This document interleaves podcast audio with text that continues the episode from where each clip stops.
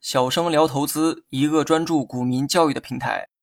今天呢，咱们来讲一下 EXPMA 指标的算法及运用。我们呢，先来讲一讲 EXPMA 指标的算法。上期内容啊，已经讲过算法的原理，而今天的内容呢，会帮助大家加深对算法的理解。上一期呢说过哈，EXPMA 中的四条线，其实呢就是股票的均价线，它和 K 线图的均价线具有类似的含义。那就是表达了股价的平均值，但是在计算平均值的时候，EXPMA 指标用到了加权平均算法，而 K 线图的均价线用的是算术平均算法。加权平均的特点是考虑了某一个因素，然后呢将这个因素啊作为权重进行了平均。对于 EXPMA 指标来说，这个权重就是时间。相比 K 线图中的均价线。EXPMA 的均价线加入了时间这个因素，那么换句话说，时间的变化会对 EXPMA 产生影响。具体的这个算法呢，我不打算说出来哈，而是直接把对算法的理解讲给你听。接下来呢，就是举例的环节。假如说你有一个朋友叫做小明，你得知小明在过去失恋了，请问小明今天的心情是好是坏？我猜多数人觉得小明的心情啊会很差。因为你参考了历史数据，然后用历史数据对今天做出了一个判断，也就是你得知小明过去失恋，所以判断今天的心情会很差。这种分析逻辑啊是对的，这也是技术分析最底层的原理，也就是参考过去发生的事情，推断事情对今后的影响力。那么虽然这种分析逻辑啊是对的，但判断的结果未免过于草率了一些。毕竟我可没说小明失恋的具体时间。如果小明昨天刚刚失恋，那么今天的心情大概率会很糟糕。但如果小明是半年前失恋的，那么该事件对今天的心情就不会有太大影响。如果小明是五年前失恋的，你觉得失恋跟小明今天的心情还会有联系吗？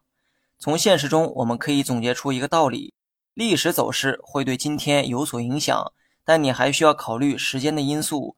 越是靠近今天的历史走势，它对今天的影响就会越大。那么相反，距离今天越远的历史走势，它对今天的影响就会越小。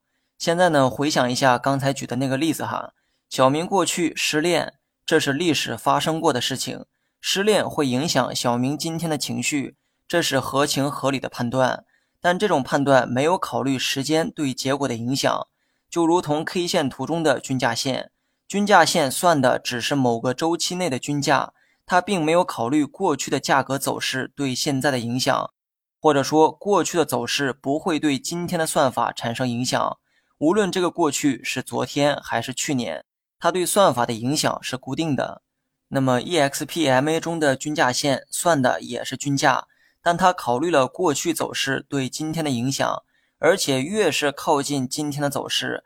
它对今天算法的影响就会越大。很明显，这种算法呢更符合实际情况。EXPMA 指标的巧妙就在于此，它算的虽然是均价，但却用了加权平均算法，它充分考虑了时间对结果的影响。